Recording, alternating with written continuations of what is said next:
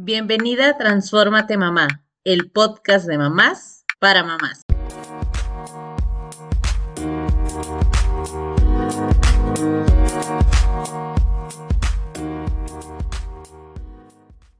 Hola, bienvenidas a un nuevo episodio de Transfórmate Mamá. Carla, Marisol, ¿cómo están? Hoy no he dado el tema todavía, pero seguramente ya lo están leyendo.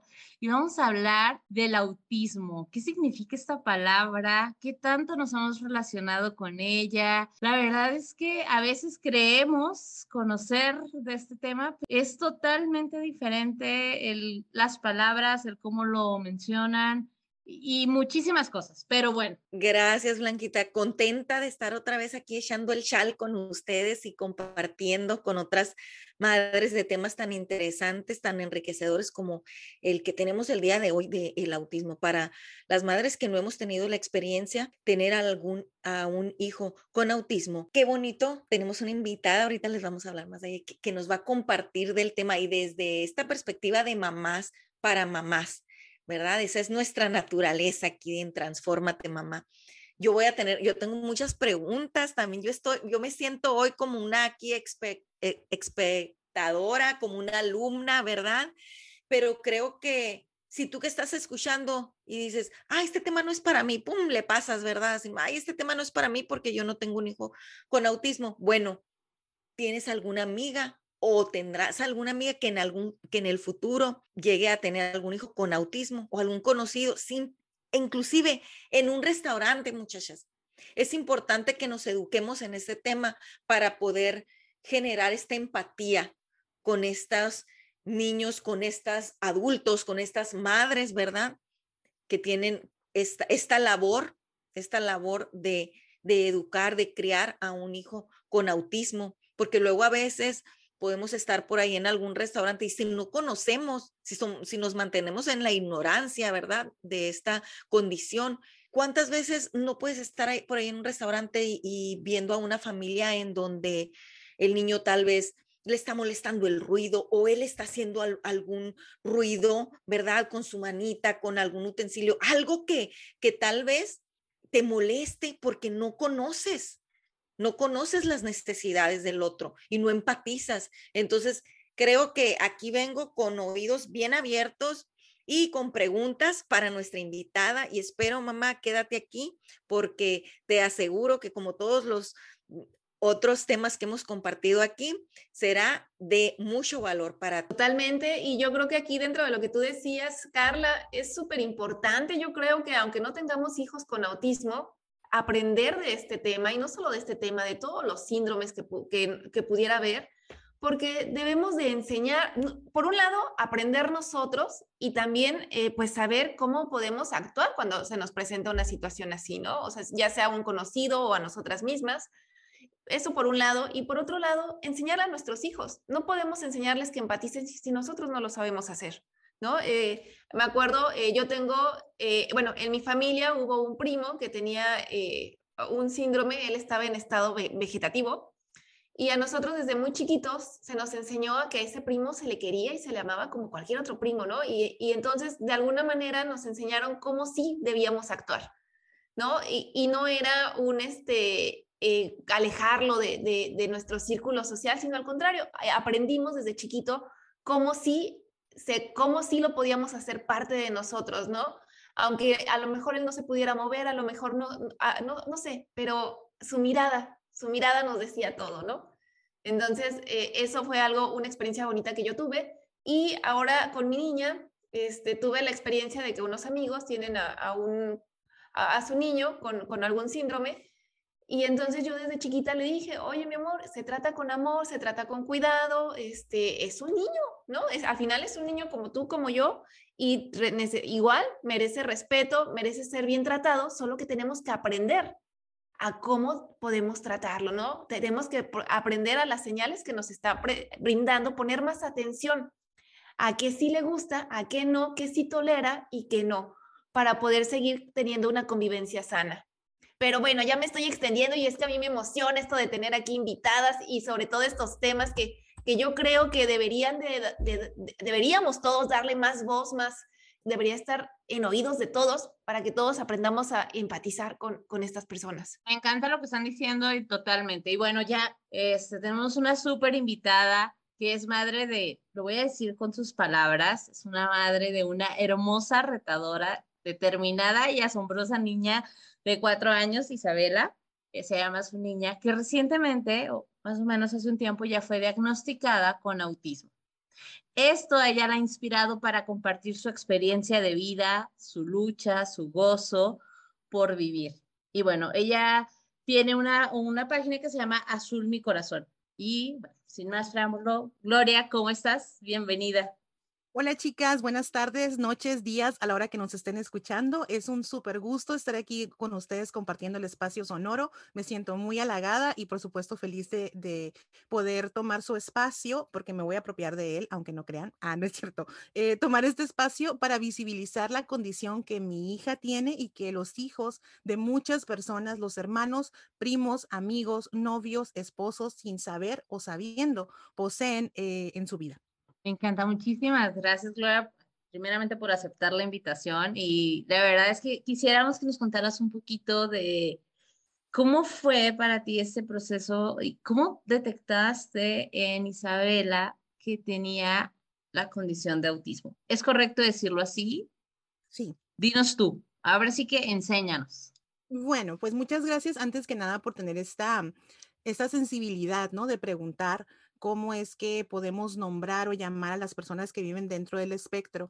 Como mamá de una niña con autismo, pues en realidad busco que no sea etiquetada ni catalogada, por lo tanto, yo en mi entorno social y familiar no acepto que la nombren como autista porque es ponerle un label, ¿no? Es ponerle una categoría, una etiqueta que va a determinar y que va a limitar hasta cierto punto sus alcances de forma consciente o inconsciente. Entonces, el trabajo semántico que como comunicóloga estoy haciendo con mi entorno personal, desde mi esposo, desde los abuelos, desde los tíos, es no nombrarla como tal porque estamos trabajando con una visión inclusiva, ¿no? Que va justamente como ustedes lo indican, desde el amor, el amor incondicional que siento hacia mi hija y la forma en que creo en sus capacidades y creo la forma en que puede eh, potencializar todas las habilidades que va adquiriendo como cualquier otro niño, ¿no? Entonces, en, mi caso, eh, pues hablamos de Isabela por su nombre, solamente la llamamos Isabela, eh, de cariño le decimos Bella, y pues ahí tenemos otros cariñitos como Pulguita, y, ya saben, estos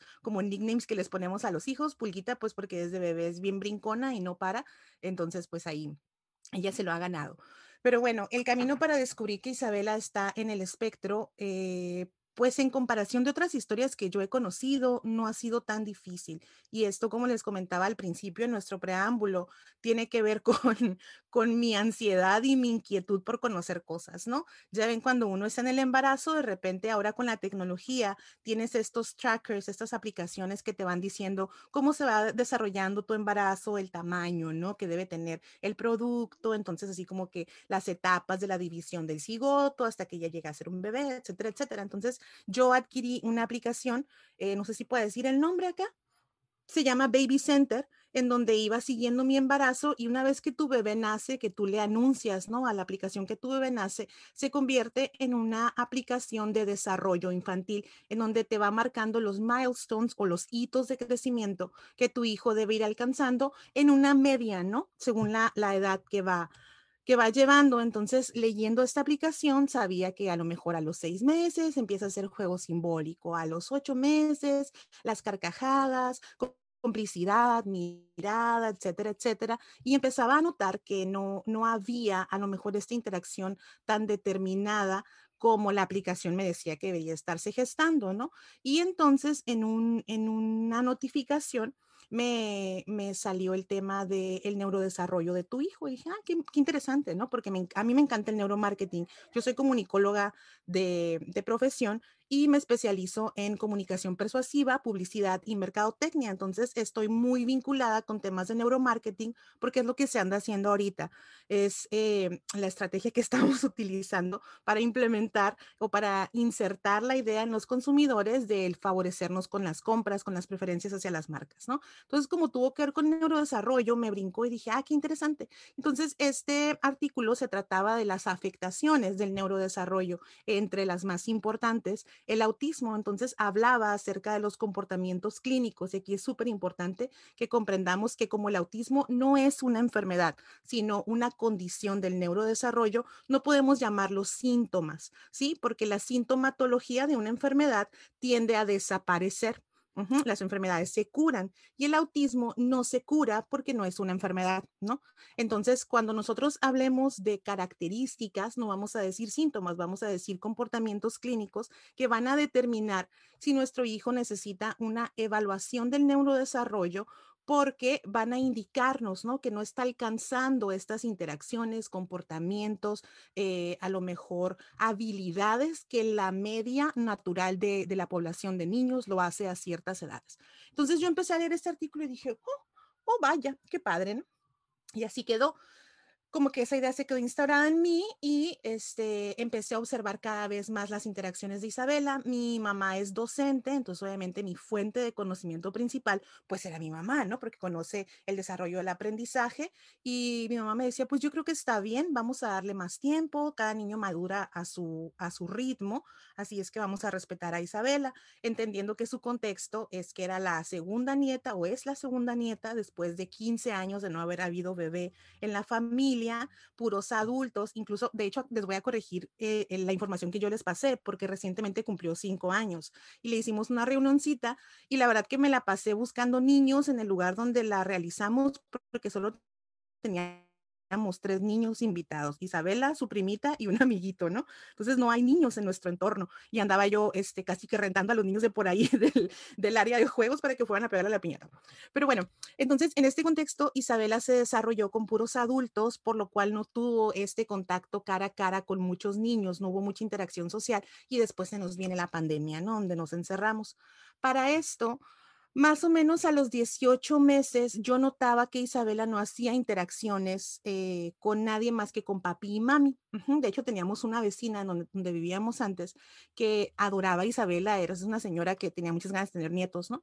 Y siempre quería tocarla y me decía, ay, pero es que ni una miradita me echa. O sea, me, me trata con desdén, Isabela no me quiere, ¿no? Y a mí me llamaba la atención, decía, ¿por qué no la mira? O sea, está enfrente de ella, la toca, le llama la atención, pero ¿por qué no la mira? ¿No? Viene la parte del desarrollo del lenguaje expresivo. Había balbuceo, sin embargo, no lograba concretar palabras y es cuando a mí ya me brincó, porque pues comunicóloga, ¿verdad? Entonces dije, a ver, no, algo no está funcionando bien acá, porque ella tiene la capacidad de balbucear, pero no estamos alcanzando la palabra, no estamos haciendo esta cognición de la adquisición del lenguaje. Entonces tenemos que revisar.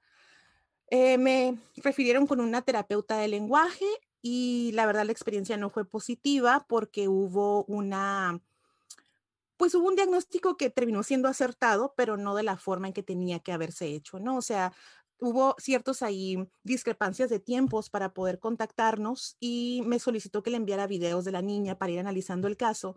Total que al final de cuentas me dijo que la niña no podía ser su paciente pues porque tenía autismo, ¿no? Entonces para mí eso fue un baldazo de agua fría porque obviamente no, no hay una responsabilidad profesional, ¿no? Al, diagnosticar a alguien a través de un video. Entonces, eh, eso a mí me prendió más señales de alarma y entonces fue que eh, recurrí a una clínica de neurodesarrollo que es donde todavía acude Isabela y somos muy felices y los amamos con todo nuestro corazón. Y es donde eh, en entrevista con la neuropsicóloga nos hace la observación de ciertos puntos, nos da a conocer mucha más información y entonces resulta ser candidata a una evaluación del neurodesarrollo. Para esto Isabela tenía dos años con tres meses, era muy pequeñita para poder determinar y tener como con contundencia un diagnóstico. Así es que decidimos darle por el lado de la terapia del lenguaje y de integración social. Trabajamos también la parte de la integración sensorial, que es la base del desarrollo del sistema nervioso central de cualquier persona, ¿no? Esta parte en donde los niños tocan, sienten, huelen, pisan pasto, pisan arena, etcétera, ¿no?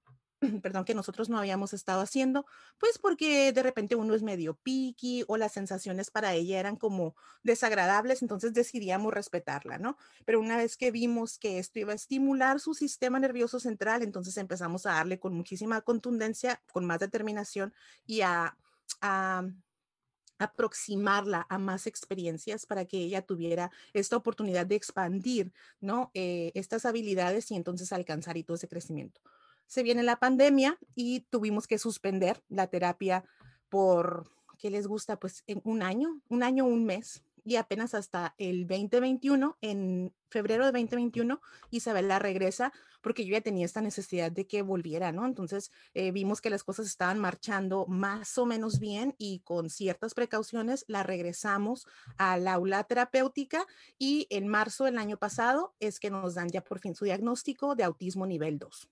Entonces, les digo, para mí no fue tan difícil porque he escuchado historias de terror, conocido historias de terror de gente que hasta tiene que irse del país para encontrar médicos profesionales que les puedan ayudar, ¿no? Aquí nosotros nos bendijo nuestra ubicación o no sabemos. Qué, qué bonito que abras así tu corazón y todo para, para todas nosotras desde tu experiencia. Y creo que lo, por lo que nos cuentas, creo que lo tomaste eh, muy bien, con, con fuerza, ¿verdad? No sé cómo fueron esos días. Me gustaría que nos contaras un poquito y, yo rápido les quiero compartir porque tengo una amiga muy querida que cuando, cuando llega el diagnóstico de autismo para su hijo, a su esposo estaba por darle, estuvo internado, le iba a dar un infarto. Fue tan fuerte el impacto para él porque él muchas veces como padres idealizamos, ¿verdad? Entonces, eh, él tenía en su cabeza planes de deportes, planes de todo lo que, lo que él quería, ¿no? Hacer con su hijo. Entonces, eh, estaban cambiándole eh, todo, toda la película que él solo se había creado en su cabeza. Entonces, cuando llega el diagnóstico, de hecho, mi amiga súper valiente, ella, como dices, como tú también como madre, empezaste a cachar esas señales, ya a ver, voy a buscarle y lo, voy, lo voy a llevar para acá y lo voy a llevar para allá, pero no me voy a quedar con las manos cruzadas, ¿no? Todo por su hijo.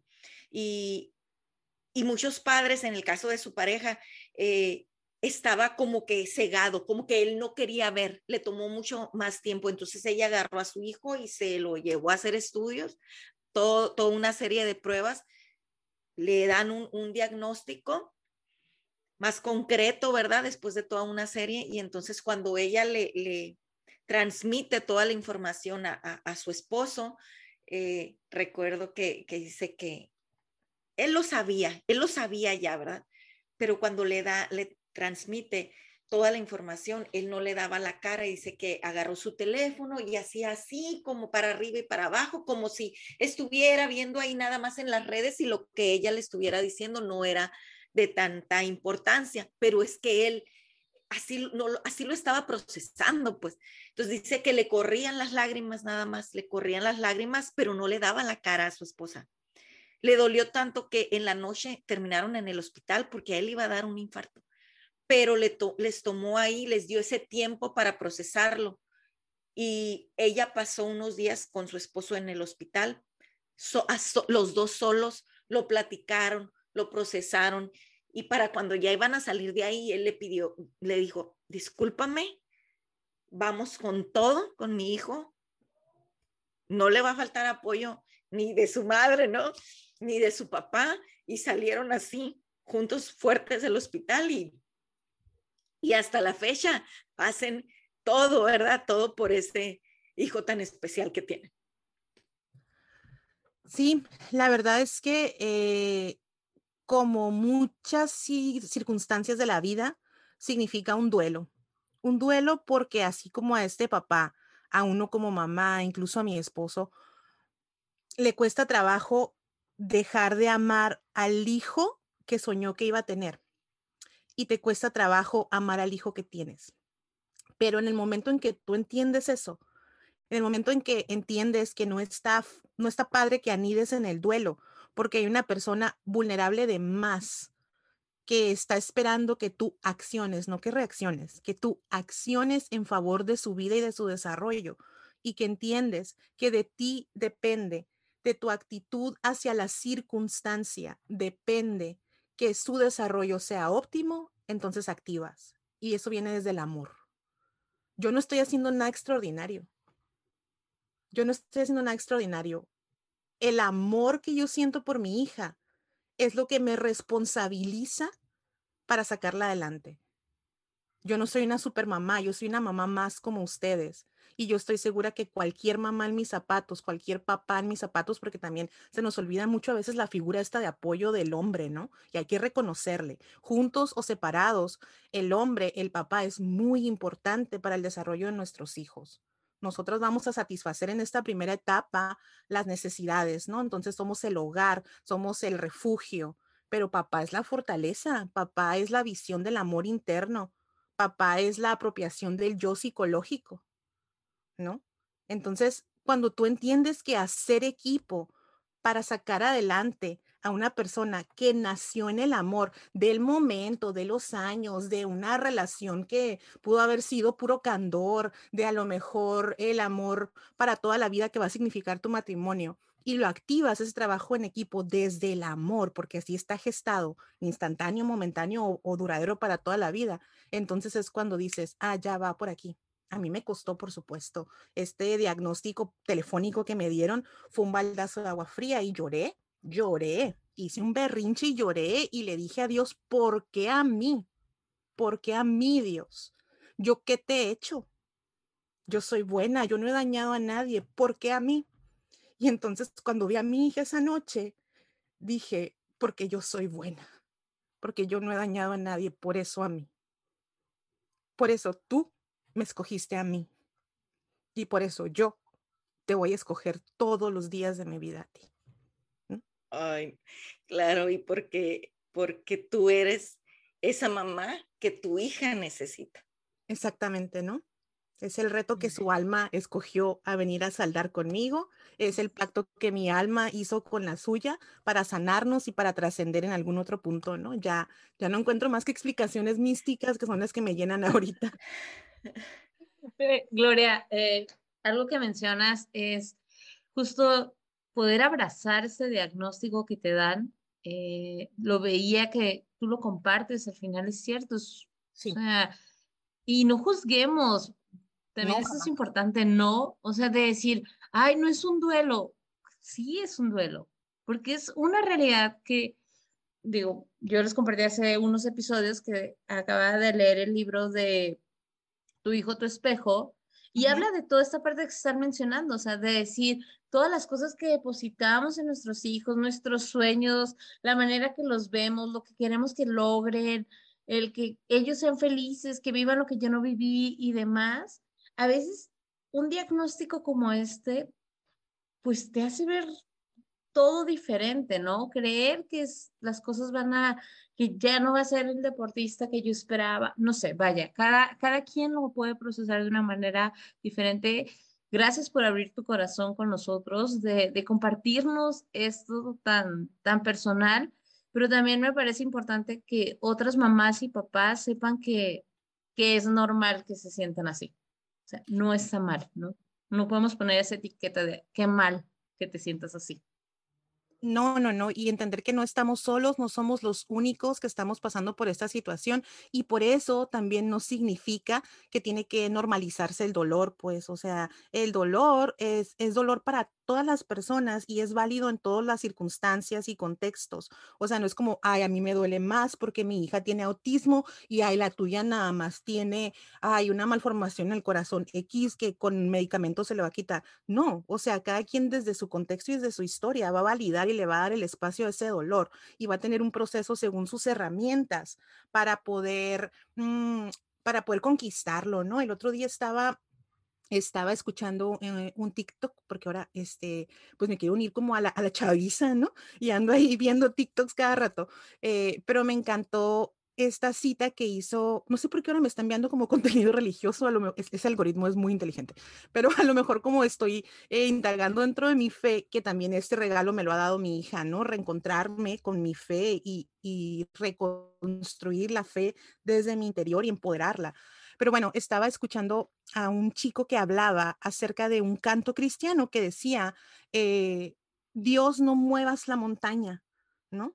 Entonces me impactó, dije, pues no, porque la fe mueve montañas, ¿no? O sea, ¿cómo que Dios no muevas la montaña? Y decía, no, tú pídele a Dios que no te mueva la montaña. Tú pídele a Dios que no te mueva la montaña, que te dé la fortaleza necesaria para verla, para subirla, para conquistarla y poner ahí tu bandera. Y me cimbro el alma, ¿no? Sí, es cierto. Es como, aunque, aunque le pida a Dios que me quite el autismo de la vida, no me lo va a quitar.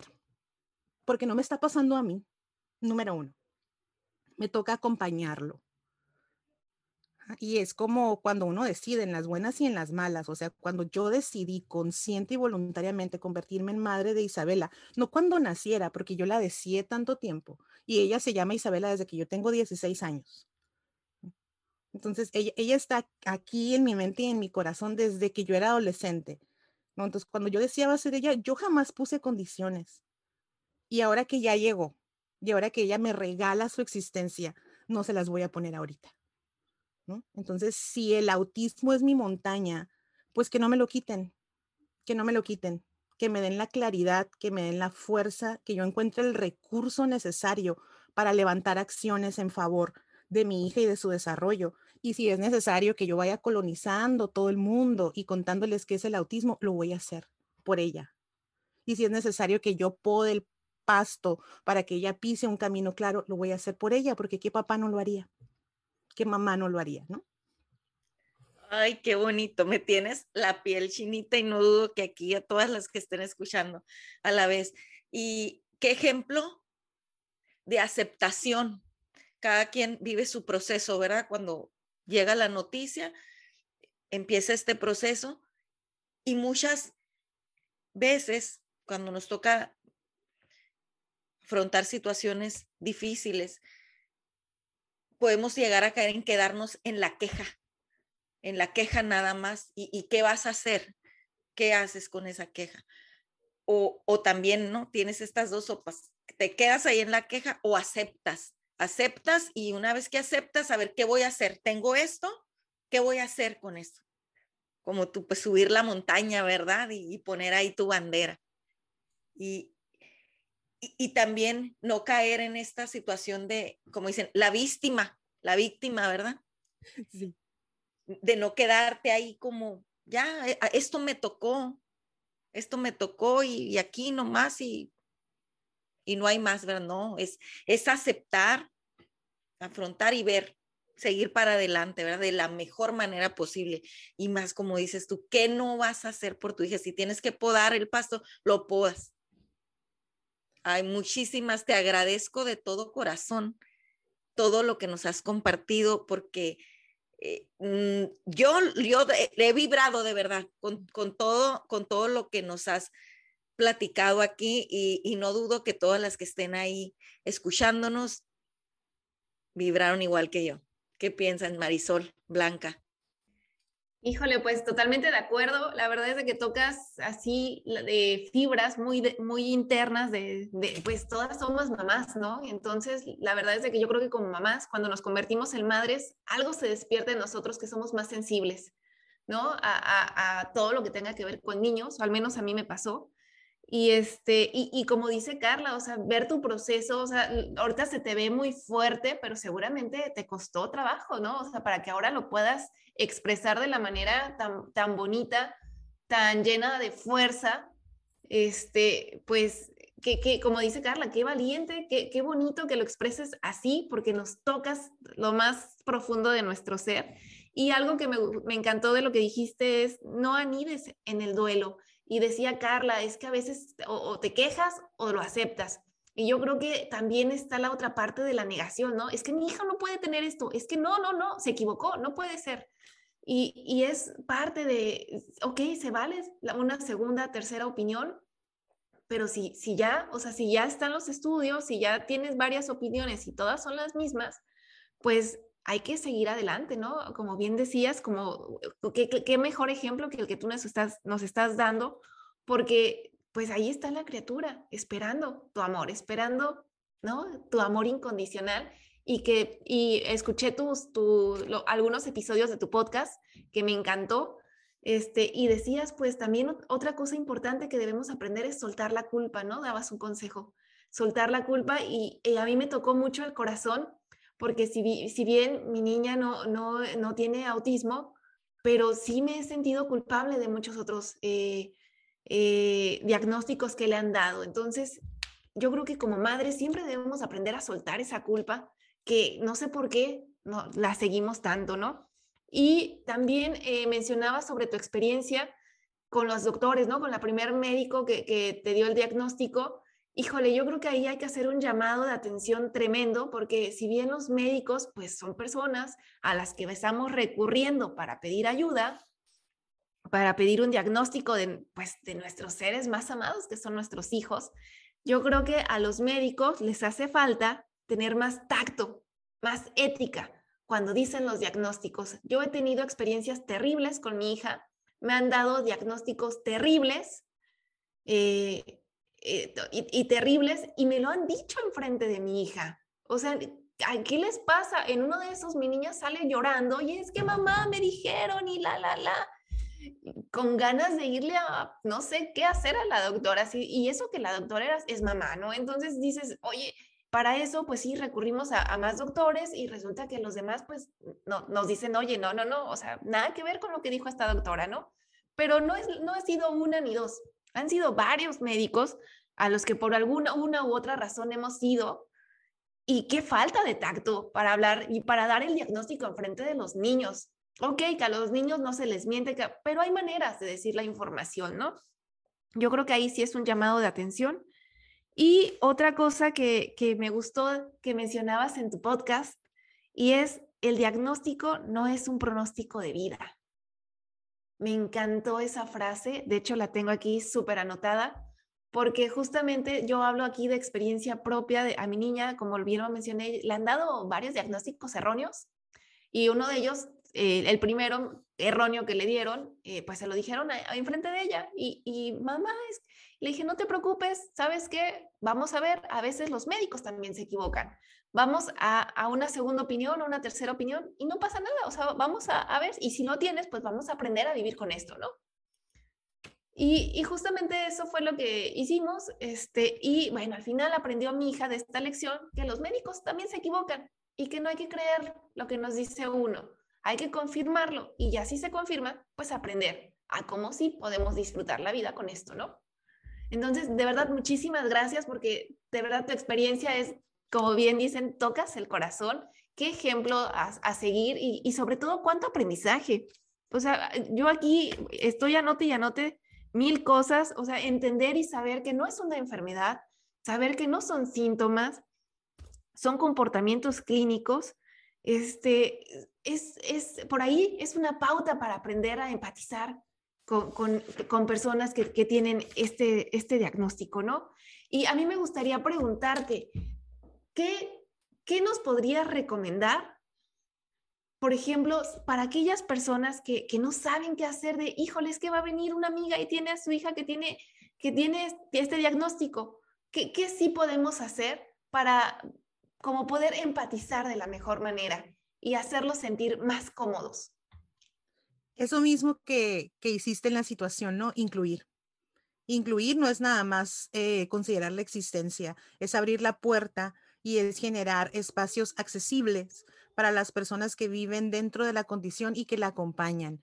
Eh, incluir también es preguntar, ¿no? Porque de repente uno va a reuniones familiares, de amigos, que de verdad la vida de, las, de las parejas y de las personas que tenemos hijos dentro del espectro se, torna súper solitaria, ¿no? Y además te, te, te vuelves como que un loop alrededor de tu hijo, porque son tantas las necesidades que debes de cuidar y satisfacer que queda bien poquito tiempo, ¿no? O sea, yo, por ejemplo, no tengo un trabajo regular con un horario, o sea, tengo la fortuna de poder trabajar eh, en lo que a mí me gusta, desde mis espacios, diseñar mis horarios en función de los horarios de las terapias de Isabela, de, en función de las rutinas de alimento, de la rutina de sueño, por ejemplo, porque si yo irrumpo en ellas, le voy a mover toda su estructura y la que lo va a padecer en función de sufrimiento va a ser ella y la que va a estar cansada, pues va a ser mamá, ¿no? Porque es la que se encarga de estas rutinas. Papá cumple otras, otras rutinas que tienen que ver con proveer, con trabajar etcétera, etcétera, ¿no? Entonces, ¿qué podemos hacer como sociedad para desarrollar o para generar entornos óptimos? Sería la inclusión primero que nada y la accesibilidad, ¿no? Incluirlo significa abrir la puerta y destinar un asiento para esa persona, ¿no? Incluir significa informarnos respecto al espectro, ¿no? Y entender que es una condición del neurodesarrollo, es decir, del cerebro que irrumpe, que afecta la la forma en que nosotros entendemos y ejercemos el lenguaje y al mismo tiempo socializamos, ¿no? Es una forma de aprendizaje divergente, diferente. Y entonces, cuando yo tengo toda esa información, digo, bueno, pues es que ¿quiénes somos iguales? En, mi, vida profesional, soy docente también y doy clases de comunicación. Entonces, cuando hablo con los chicos acerca de la cognición, cuando utilizamos el lenguaje, la lengua, el idioma, y les digo que en realidad no existe, que es una abstracción de nuestra mente, ¿no? O sea, que nosotros creamos las palabras, eh, alguien las inventó y nosotros las adoptamos de forma automática, nadie votamos ni firmamos un memo ni nada, ¿no? Todos como que se les vuela la mente así, que, profe, profe, pero, pero, pero, pero, pero las palabras no existen, ¿no? Las palabras son un producto de nuestra imaginación, ¿no? Entonces, fíjense qué abstracto, ¿no? Qué difícil eh, explicar estos conceptos. Entonces, mm, nosotros aprendemos las palabras desde diferentes mecanismos y entonces estamos limitando a las personas dentro del espectro a que aprendan estos mecanismos cuando nadie tenemos un mecanismo igual. Y me refiero al tren de pensamiento, ¿no? O sea, yo tengo mi voz interna como tren de pensamiento. Discúlpenme, radio escuchas, ya sé lo que sienten. Todo el día me estoy hablando, ¿no? Hay gente que piensa a través como de fotos, hay gente que piensa las palabras escritas, hay gente que corre tren de pensamiento como una película. Y todos somos distintos y es aceptado, ¿no? Entonces, ¿por qué? Como sociedad hacemos tanto énfasis en estas condiciones de diferencia en la adquisición y expresión del lenguaje y de la socialización, cuando todos hacemos este mismo ejercicio de forma diferente sí, pero como vemos niños que se cubren los oídos porque tienen una hipersensibilidad auditiva o tienen eh, a lo mejor una dieta muy limitada porque tienen una hipersensibilidad sensorial del gusto o porque a lo mejor no te ven a los ojos y queremos condicionarlos, mírame a los ojos, mírame a los ojos, cuando a lo mejor no entendemos que desde su estructura para regular su conducta necesita desviar su mirada porque son demasiados distractores, demasiada información y estimulación que tu cara le provee, que no va a poner atención en tu discurso ni en la instrucción, se va a divagar pues su cabeza.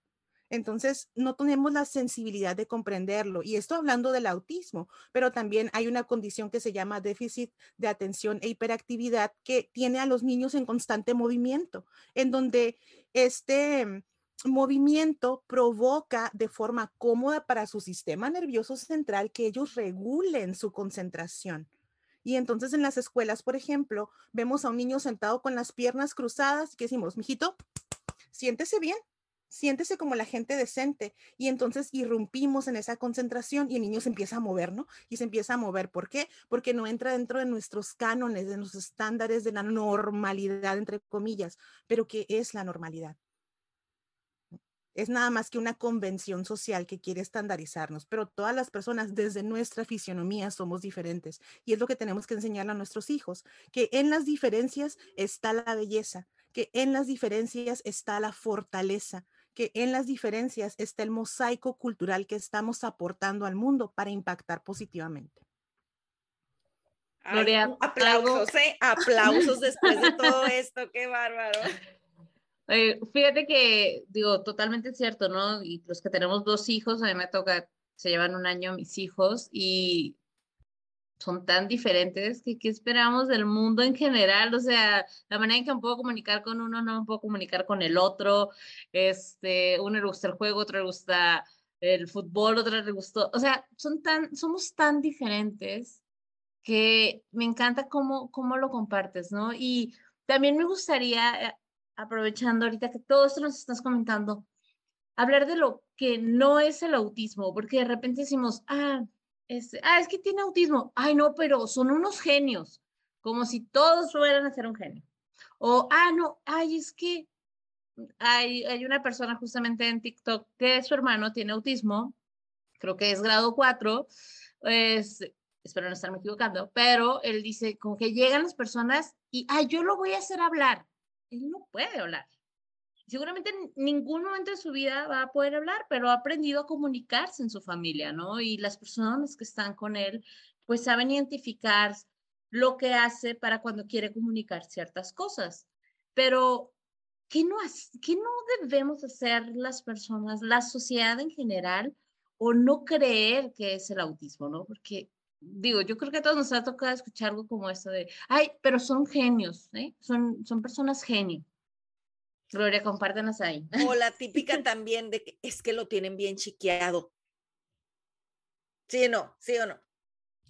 Sí, la verdad es que tenemos muchos mitos y hay muchísima desinformación de la que yo también me confieso haber profesado, ¿no? O sea, yo también, y por ahí en un post en el, en mi blog lo puse, ¿no? Yo también hice bromas en referencia a la condición, hablando de personas que estaban como fuera de sí, ¿no? En alusión a la declaración que hizo en el Twitter el expresidente Vicente Fox, ¿no? Que ahora como mamá que acompaña la condición me indignó, por supuesto, pero antes tenía la ignorancia, antes no necesitaba saber del tema y ese es el asunto ¿no? Y ese, ese es un, un, error que yo practiqué y al que recurrimos como sociedad. Si no necesito saber del tema, ¿para qué ando moviéndole y saber del tema, ¿no? O sea, no somos sensibles en función de las necesidades de los otros. Y por tu pregunta, Blanca, pues bueno, ¿qué no es el autismo? El autismo no es una enfermedad. El autismo no significa que haya un retraso un desfase cognitivo o mental. Puede haber si nosotros no atendemos tempranamente la condición podemos caer en una discapacidad cognitiva y hay que cuidarlo muchísimo en nuestros hijos, ¿no? Hay que cuidar las ecolalias, hay que cuidar toda esta parte de las disfunciones, conductas disruptivas, o sea, comportamientos que no deberían de poseer, como golpearse, como hacer este, actos repetitivos, pero ya de forma obsesiva, que van a obstruir la entrada del conocimiento, que van a cerrar estas celdas del cerebro de nuestros hijos y van a quitarle la plasticidad cerebral que, que nuestro órgano posee para poder desarrollar conexiones y estimularlos neuronalmente, ¿no? No es una discapacidad, hay que entenderlo, las personas que eh, viven con el espectro autista eh, son capaces de realizar muchísimas actividades, son totalmente funcionales como ustedes y como yo. Todo depende de la atención, de la metodología de intervención que estemos utilizando y de la visión que como responsable de esas personas en sus edades tempranas tengas para el desarrollo de su vida. O sea, en el ejemplo que, que, hemos estado recurriendo durante todo el programa de los hijos deportistas, de los hijos actores, todavía pueden serlo. De hecho, cuando yo hice público que Isabela eh, estaba dentro del espectro, que tenía autismo, una, una buena amiga me escribió y me dice, Gloria, qué lástima, qué lástima que Isabela resultó ser una niña autista, tan hermosa, pudo haber sido una gran actriz, pudo haber sido una modelo te apoyo y te abrazo y cuentas conmigo y es como, gracias amiga, de verdad lo que me acabas de decir me levantó muchísimo el ánimo, ¿no? Pero no va por ahí. Y entonces mi respuesta fue, muchas gracias por tu apoyo. Isabela puede ser lo que quiera todavía porque todavía respira. Wow.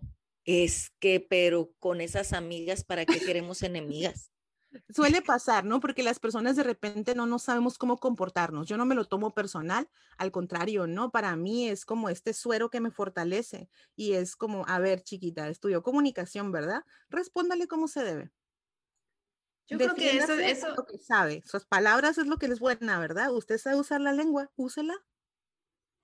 Me encanta, sí, definitivamente yo creo que eh, en eso y me encanta que digas que no te lo tomas personal, porque yo creo que esos comentarios en ningún momento, eh, al menos creo yo la mayoría de los casos, no se hacen con mala intención, pero como lo hemos mencionado aquí, eh, muchas veces yo creo que, híjole, no juzgues, no te adelantes, ¿no? y como bien dices, respira porque no lo va a poder hacer, ¿no? A, a lo mejor hay que batallarle de diferente manera, pero ¿quién no batalla para hacer lo que uno quiere hacer, no? Sí, Entonces, actriz, pues adelante. celo, celo, yo ahí estoy. Exacto. Estoy acompañando tu vuelo porque esas alas con las que naciste son para volar. ¿no? Entonces, ah, volviendo a la parte de la pregunta de Blanca, el autismo no, no es niños chiquiados, pues, o sea, no están consentidos de más, no, en el caso de mi hija, no habla porque se le satisfacen todas las necesidades, gracias al equipo que a mí me soporta, que se llama esposo, mamá, hermano, que me permiten, y he tenido el privilegio, porque en esta era donde muchas mujeres trabajan todos, casi todo su día, he tenido el privilegio de acompañar a mi hija desde que nació, no nos hemos separado y puedo cuidarla y puedo disfrutarla, pues obviamente voy a atender sus necesidades porque es mi trabajo principal, ¿no? Es mi responsabilidad. Pero si una mujer una, una mamá no lo hace, estoy muy segura que no es porque no quiera, es porque las circunstancias de su vida no lo presentan así.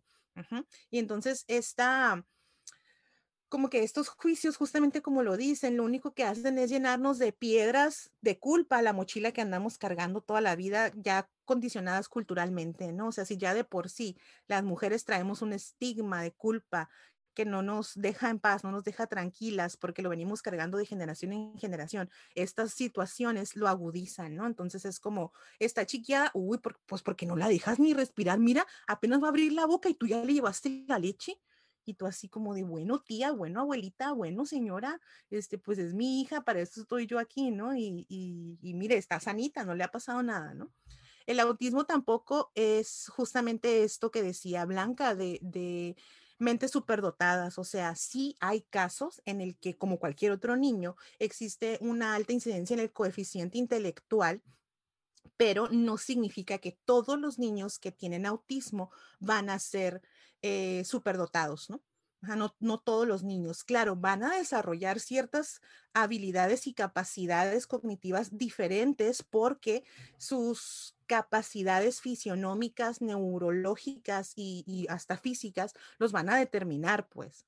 ¿Sí? Y es en la medida en que nosotros los apoyemos, en, los que, en la que nosotros a los, los nutramos pues de, terapias y de intervenciones que van a ir desarrollando más habilidades, ¿no? Por ejemplo, en el caso de Isabela, hemos notado que es buenísima con el pensamiento lógico, pero eso tiene que ver con, con la parte que el autismo mismo le determina a su cerebro, que es pensamiento concreto que en unas circunstancias obviamente nos afecta, porque por ejemplo, si vamos a un restaurante de hamburguesas que le encanta eh, y ve los juegos que están cerrados por pandemia, es un concepto muy abstracto que no logro explicarle. O sea, ella ve el juego y dice, ahí está, yo lo quiero usar. Porque lo he usado antes, porque ya tengo una experiencia y un aprendizaje de que ahí uno lo usa para deslizarse, para aventar las pelotas. Entonces, ¿cómo te atreves a decirme que no lo puedo usar si ahí está pensamiento concreto? Pero ese pensamiento concreto, si lo conducimos y lo convertimos en un talento, la ha llevado a ser buenísima armando rompecabezas. Entonces tiene cinco años y tiene una habilidad para armar rompecabezas, ya ahorita lo mejor de 75, 100 piezas, en donde ni siquiera ve la imagen para conducirse. Ella escanea las piezas y por su pensamiento lógico concreto va armando la imagen que cree que va a crear el rompecabezas. Entonces, a través de la condición, podemos ayudarla a desarrollar y a descubrir un talento para que ella tenga una misión personal. ¿Sí? Y entonces sea una persona que trae un propósito también, ¿no? Que no sea eh, la enfermita, ¿saben? De la familia, la, ay, pobrecita, el angelito, o sea, no, no es un angelito, es una niña como cualquier otra, es una niña que también quiere relacionarse, que también quiere jugar, que también se enoja, que también hace berrinches, que es bien determinada. Que por supuesto eso lo sacó de su papá, ¿verdad? Porque el carácter bonito es el mío. La dulzura y todo. creemos. bueno, eh, el autismo no es algo a lo que tenemos que temerle. El autismo es algo a lo que tenemos que comprenderle. Y si ya tocó la puerta de nuestra casa, abrírsela, porque si no se la abrimos, es vengativo. Es vengativo y en el futuro se vuelve a presentar y nos trae maletas y nos trae rencor y nos trae situaciones que van a estar fuera de control que nos va a hacer lamentarnos no haberle abierto al principio. Wow, qué, qué, qué fuerte todo esto, de verdad es que creo que todas estamos aprendiendo muchísimo porque, porque sí, es una realidad que son temas que a veces pues se quedan como, ay, me enteré y nada más como de lejitos, porque como decías, a veces si no lo estamos viviendo o si no somos de las personas que andamos buscando más información, pues es, yo no lo tengo, no hay nadie a mi alrededor, no me interesa, ¿no? O sea, no sé. Eh, quisiera que me compartieras experiencias que has tenido, digo, porque lo hemos visto y a mí ya lo hemos dicho en otros episodios donde me molesta mucho que expongan a las mamás con los hijos.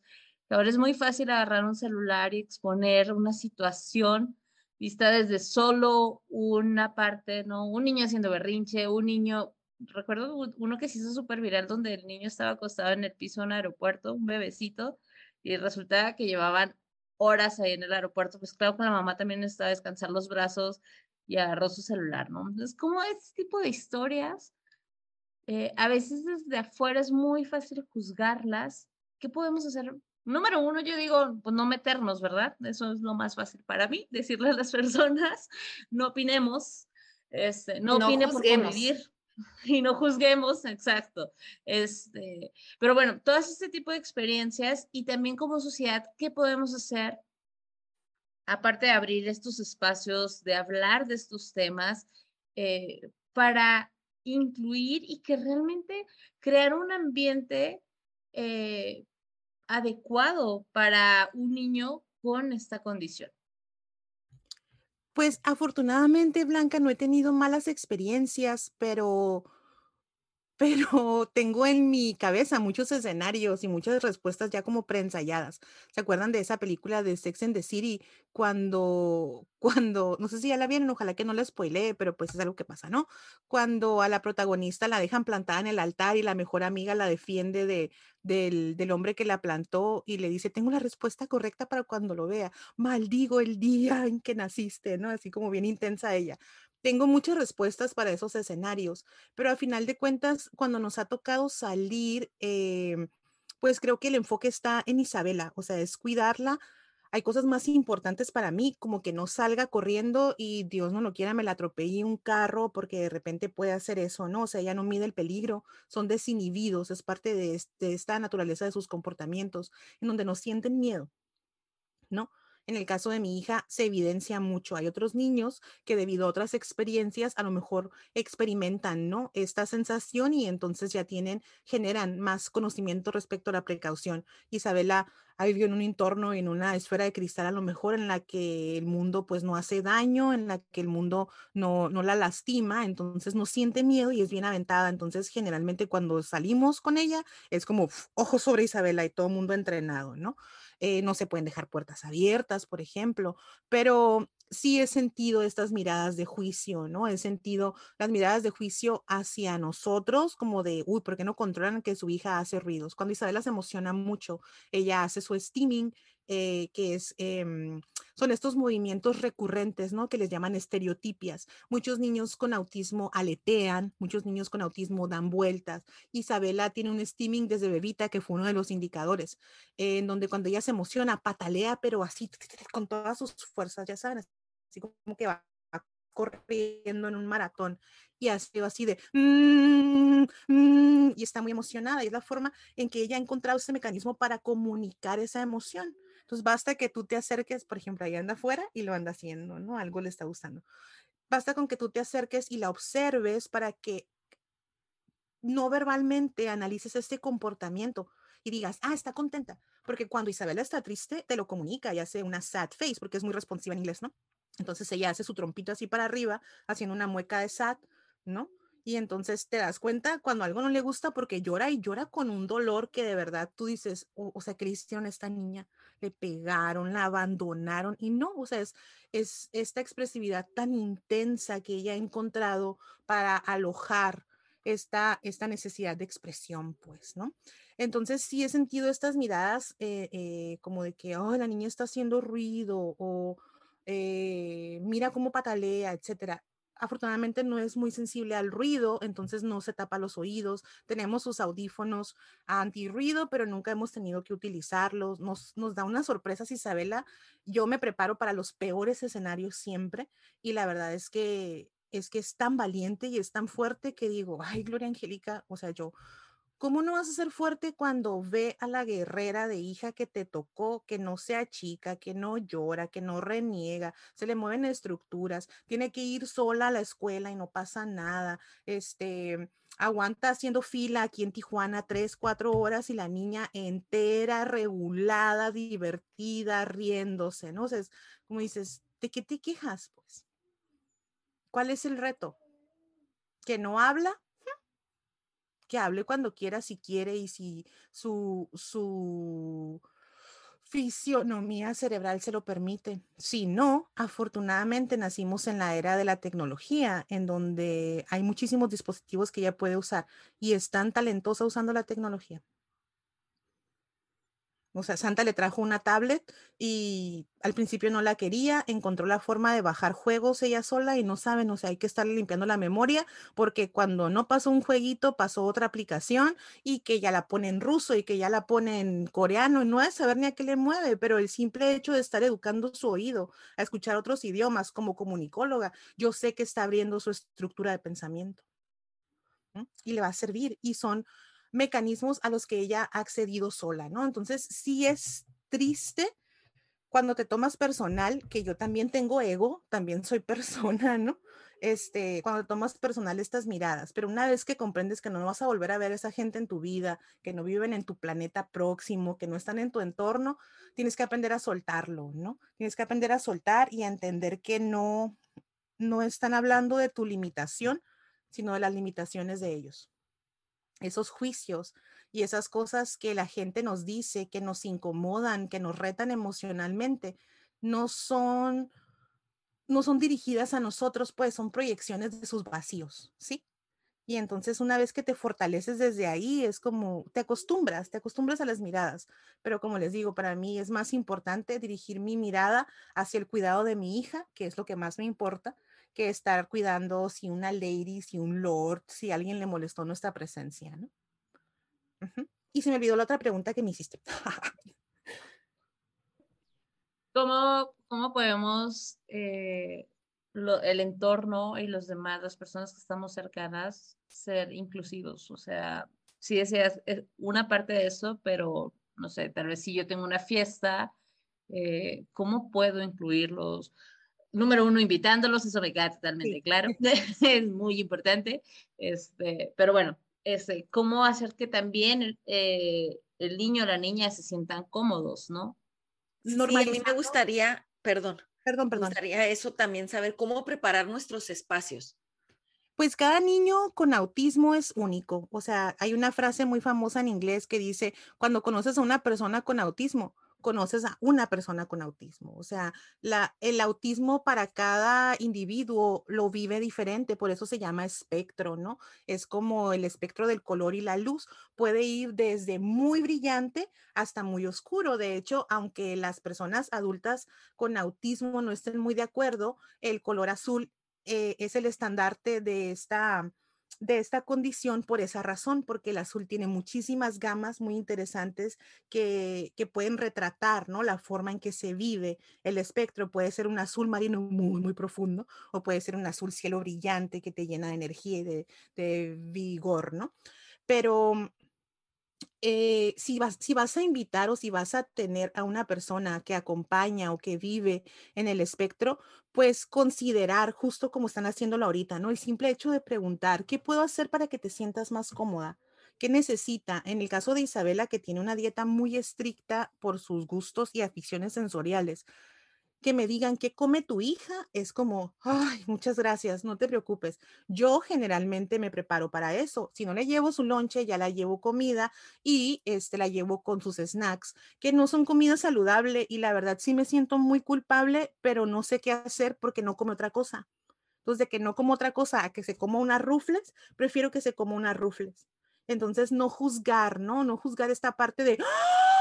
Le das rufles a tu hija. Es como, sí, te puedo explicar que de los cero a los casi cuatro años, mi hija comió una dieta muy variada que estaba basada en cero azúcares, en muchos vegetales, en ah, proteína orgánica, pero después despertó en ella esta selectividad alimentaria y ya no sé qué hacer y estoy en un laberinto como mamá, ¿no?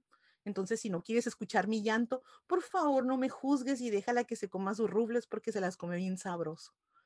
Y ya en el futuro, cuando trabajemos en su terapia alimentaria, te, te actualizo y te digo, ah, ya come brócoli otra vez, ya le encanta el sushi de nuevo, ¿sabes?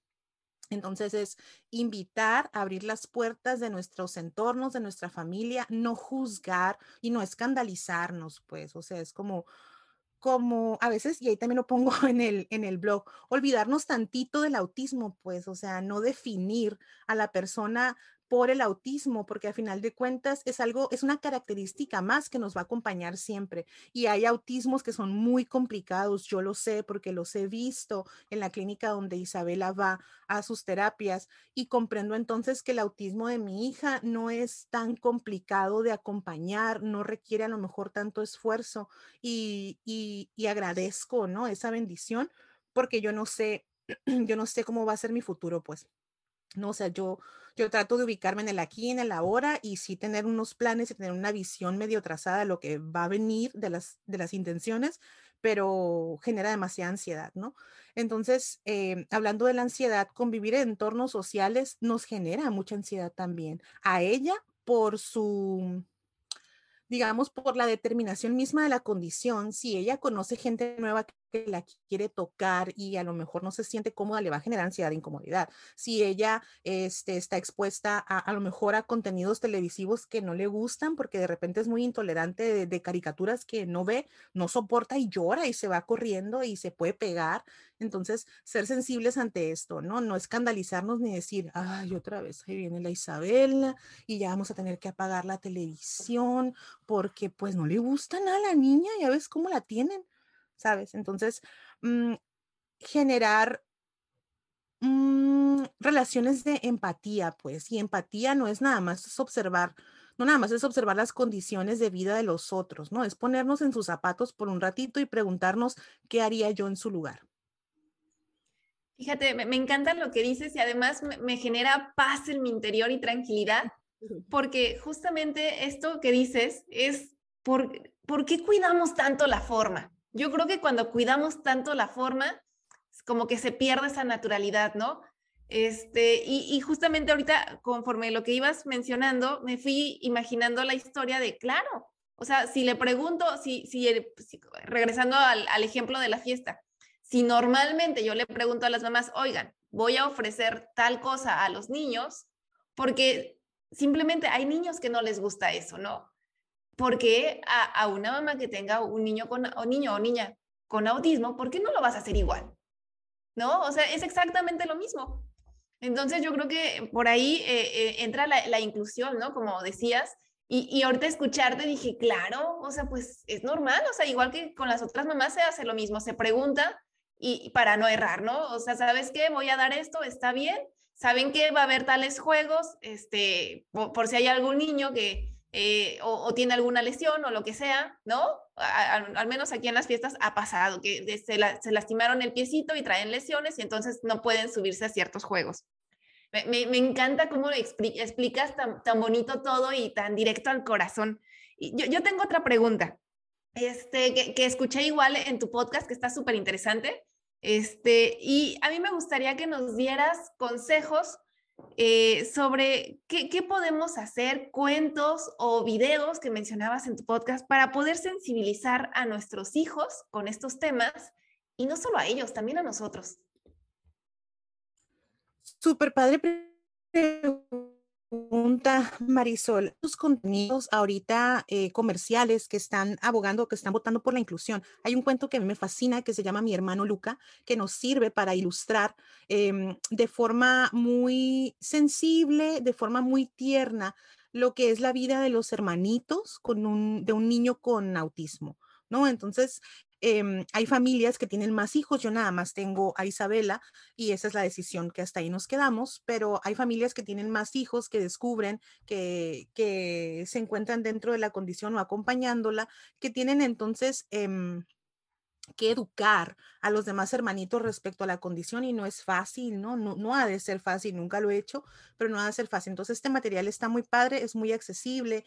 Em, hay ahora que está muy de moda esto del streaming, hay dos, hay dos cortos muy bonitos de Pixar que, que, me encantaría que la gente viera. Uno es, la verdad es que yo cada que lo veo lloro, que se llama Float o Flota, que habla de, de la historia de un papá con un hijo diferente.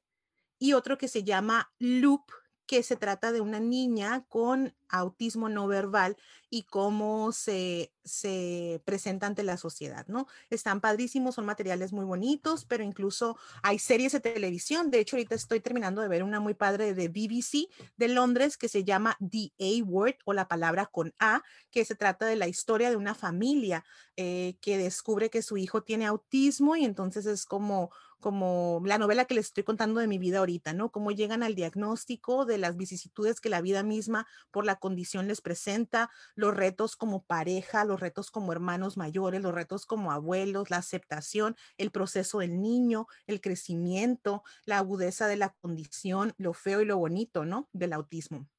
Porque pues como todo tiene luz y sombra. Eh, hay una, un documental muy divertido que también recomendé por ahí en, en, el podcast que se llama Asperger's Are Us o Nosotros Somos Asperger's. Eh, discúlpenme que se trata de cuatro chicos que son comediantes que tienen la condición de Asperger o ahora autismo nivel 1 o grado 1.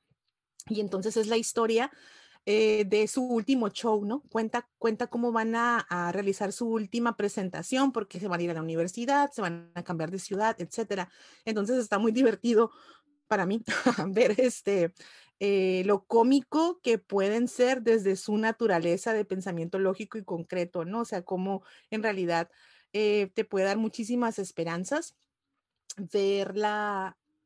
Es como un mapa, pues, de lo que puede ser el futuro de tu hijo y te da muchas esperanzas porque dices, bueno, o sea, estos, estos chicos, estos chavos, estos morros, lo lograron, lo están logrando, pues, porque la mía no, verdad? Porque la mía no. Entonces hay mucho material que, que podemos ver o al que podemos acceder, eh, biografías, libros, por supuesto, ¿no? Eh, hay una gran promotora de todos los temas que tienen que ver con el autismo, que es una persona con autismo que se llama Temple Grandin, que es una doctora en... Um, ahorita les voy a decir, tiene muchísimos títulos, ¿no? Pero tiene un doctorado en física y de hecho hay una película que se llama Temple que es la historia de su vida, está muy, muy interesante y habla acerca de cómo ella en los años 50 fue diagnosticada primero con esquizofrenia porque no existía, ¿no? El conocimiento acerca de la condición y cómo su mamá, que tenía este carácter tan aguerrido, que también era una mujer letrada de Harvard, que en esos tiempos significaba muchísimo, ¿no? Entonces imagínense una, una mamá que a lo mejor estaba pues incluso más joven que nosotras, ¿no? Como, en, como nosotros estamos tipo en nuestros 20, ella también, ¿no? Así. Este, eh, entonces, eh, en aquel tiempo luchar contra la, la, misoginia y la visión tan limitada de los profesionales de la salud, de la salud mental y tener una hija que te dijeron que iba a ser un vegetal toda su vida y que nunca iba a hacer nada, a que tu hija tenga tres doctorados, que haya creado un mecanismo para sacrificar reses que utilizan en todo el mundo, que dé conferencias, que hasta la fecha que tiene setenta y tantos años de edad siga activa, enseñando y siendo maestra en las mejores universidades de Ivy League de Estados Unidos y que haya sobrevivido con yogur y gelatina. Te da muchas, muchas, muchas esperanzas, pues. Yo digo, ay, si mi hija... Wow, sí. No, y óyeme, hace ratito dijiste que tu hija tu hija va a lograr, claro que va a lograr lo que se proponga y sobre todo porque ve nomás la mamá que le tocó, ¿cómo no? ¿Cómo no lograr, verdad? Todo lo que ella quiera. Gracias, Carla. La verdad es que me halagas muchísimo. Yo no es una falsía, no, no siento que estoy haciendo nada extraordinario porque lo extraordinario en mi vida es ella, ¿saben? O sea, mi vida sí es mucho mejor desde que ella llegó. Entonces, a pesar de que, de que haya diagnósticos y de que haya eh, situaciones que la condición misma marca, justamente con la frase que Marisol rescataba de, del blog, he entendido, ¿no? Que un diagnóstico no es un pronóstico de vida, solamente es eh, una opinión médica basada en comportamientos clínicos que no van a determinar quién es ella porque yo no lo voy a permitir porque yo no voy a permitir que ella misma se limite. Entonces yo creo en mi hija, creo en las capacidades que ella tiene, creo en, en, la grandeza de su espíritu, porque desde que está en mi vientre, ella demostró que se podía aferrar a la vida y que quería vivir, ¿no? Entonces, eh, estamos aquí para amarla, amarla incondicionalmente y desmedidamente. O sea, no, no hay un límite, ¿no? Para amar a nuestros hijos. Yo tengo el ejemplo de una gran madre que siempre ha luchado por mi hermano y por mí. Eh, tengo el ejemplo de una gran abuela, de, de tías que, que, se entregan a sus hijos, de una suegra que ama a sus hijos incondicionalmente. Entonces, mi compromiso es igualar esa visión o versión de amor y superarla por mí, porque lo elijo, ¿no? Porque yo quiero y yo quise desde siempre ser la mamá de mi Isabela. Y aquí está, se cumplió esa promesa y ahora que está aquí, pues tengo que entrarle con todo, con todo lo que eso signifique, ¿no? Mi hija viene con un reto neurológico, pero hay papás, y no es porque me compare para consolarme, ¿no? Pero hay papás que traen otros retos quizá más fuertes, quizá desde sus herramientas más complicados, ¿no? Entonces he aprendido a ser humilde. Isabela me ha enseñado a no juzgar.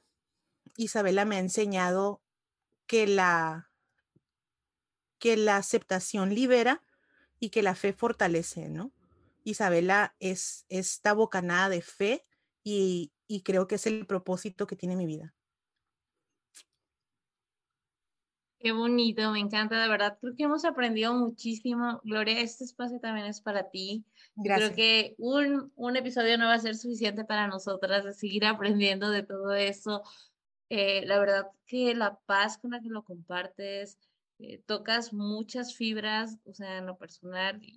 o sea, nos hubieran visto las caras, o sea, de la emoción, de enojo con algunas situaciones que has pasado y que tal vez todas como mamá, como bien lo dices, hemos pasado por estas situaciones de que nos juzguen, que nos den sus recomendaciones desde la buena onda que quieren ser con nosotras. Vaya, como tú dices, el diagnóstico no va a definir nada. O sea, esa parte creo que está clarísima para, para nosotros. Chicas, algo que quieran compartir antes de cerrar este episodio, Carla Marisol.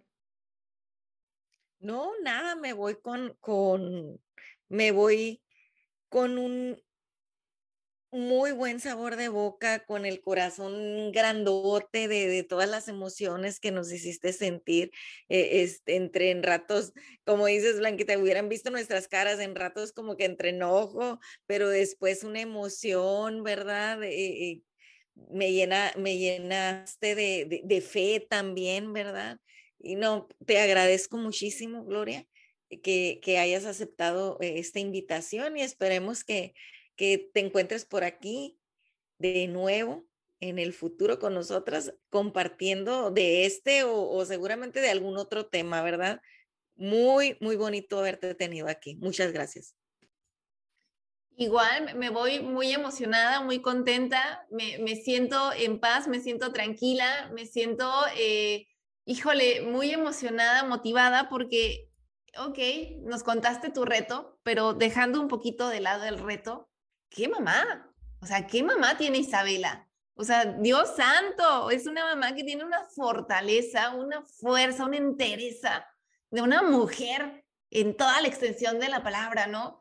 Entonces, la verdad es súper admirable. Eh, hay, mucho que aprender, sí, de, de, de todo este tema que estamos hablando, pero también de ti como mujer, ¿no? De, de ti como mujer, de ti como mamá. Este, y, y, la verdad es que así me voy emocionada porque yo venía aquí a hablar, a aprender, perdón, a aprender de, de este tema que tan interesante y de que todos debemos de saber, que es el autismo, pero me quedo con más, más que eso, más que un aprendizaje, ¿no? Eh, de verdad, ojalá que, que todas las mamás aprendamos a tener esta interés y este amor por nuestros hijos. Y eh, también algo que se menciona mucho, que nosotros mencionamos en, en los episodios, es que los hijos no nos quitan nada. Los hijos nos dan, nos muestran caminos diferentes. Nosotros tenemos la historia idealizada en nuestra cabeza y es una historia que no se va a cumplir porque nuestros hijos son unos seres muy diferentes a nosotros. Viven en tiempos diferentes, situaciones diferentes y eso es algo que tenemos que tener siempre presentes Muchísimas gracias, de verdad, como bien decía Blanca, nos vamos con el corazón, pero así descubierto y en la mano. Gracias.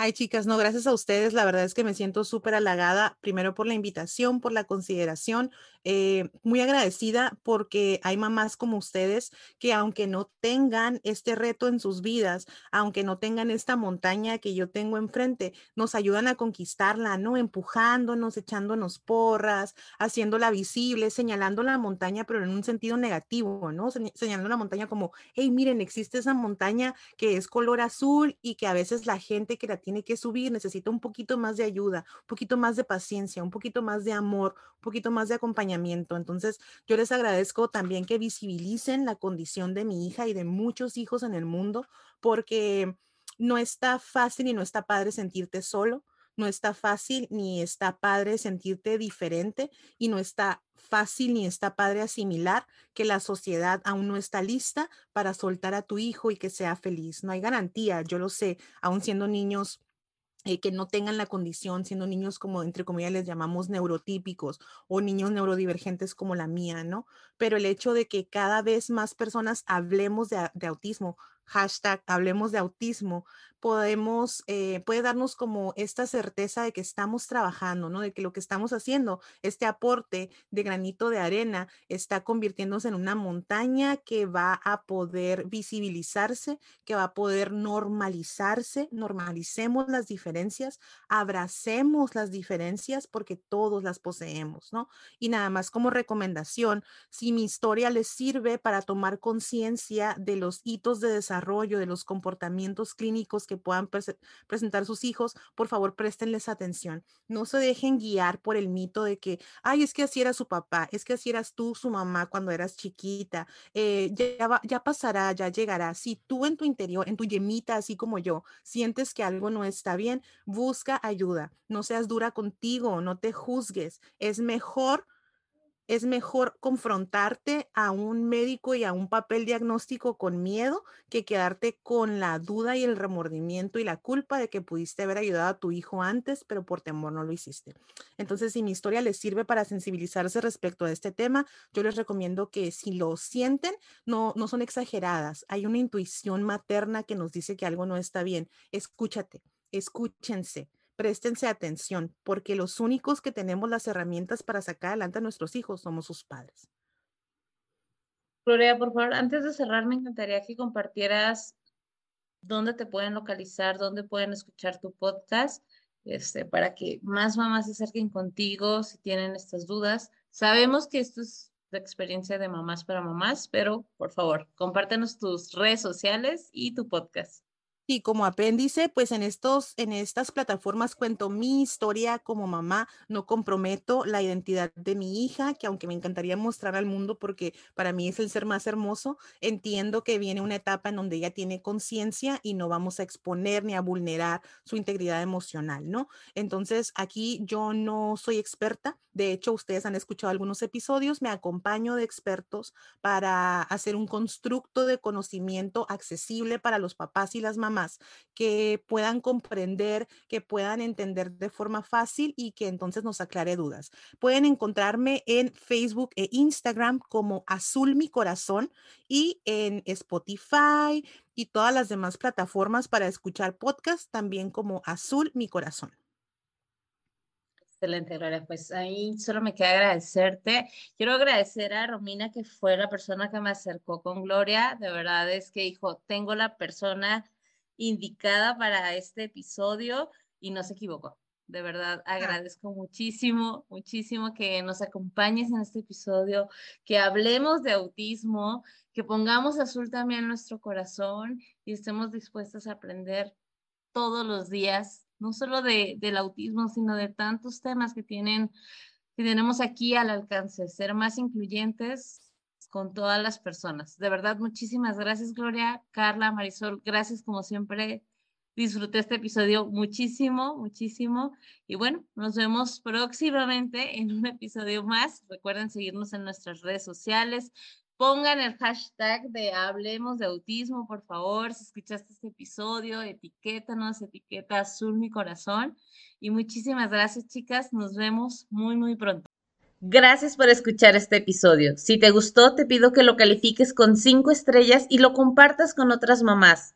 Te invito a seguirme en Instagram en arroba mamá y escucharme la próxima semana en otro episodio del podcast de mamás para mamás. Transfórmate mamá.